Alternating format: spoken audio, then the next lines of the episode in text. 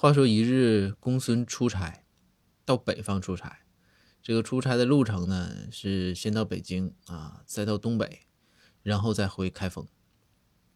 这次出差回来之后啊，这公孙找到包大人，公孙就说：“说大人，我呀就一个请求，以后东北出差这个事儿啊，爱谁去谁去，我是不去了。”包大人说：“是咋了，公孙？”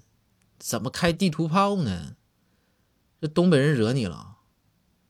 公孙说：“说，哎，一言难尽。”包大人说：“那你就进一进，你说一说，我给你听一听。要是咱真是说水土不服啊，说喝点水拉肚子，那以后我尽量就不让你去了，派赵虎去。”公孙说：“说那好，那大人我给你讲讲啊，我这不是从这个北京直接就去东北了。”大人说：“对呀。”然后公孙就说：“说我去了之后啊，我合着东北啥文化呀？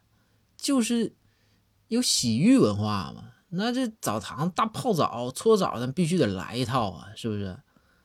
包大人说：“对呀，这我每次东北出差，这是必须得搂一套的。”然后公孙说：“是啊，我也去了，去了之后头一回嘛，我这洗完澡之后啊，这个就是洗一洗、泡一泡之后。”我这找师傅给搓一下澡嘛，我往这个案子上是一趴，这搓到师傅咵咵就开始给我搓，然后边给我搓，我就想，你说人家也是这个体力劳动者是吧？也挺辛苦的，一这一天搓了不少个。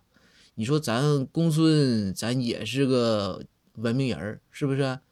那你说必须得唠两句是吧？然后我就想，这跟他唠点啥呢？想来想去，我就合计啊，这北京见面总是啊，怎么怎么样，点点头啥，说点啥哈。我一想，咱既然是从北京过来，那必须咱就用这个北京的一些话，咱跟师傅唠两句。包大人说没毛病，你跟人唠，人都跟你唠，对吧？这就像出租车司机似的，这都没问题。公孙说：“是啊，所以啊。”想来想去，我就说了一句，我就跟师傅说一句：“我说师傅，你吃饭没？”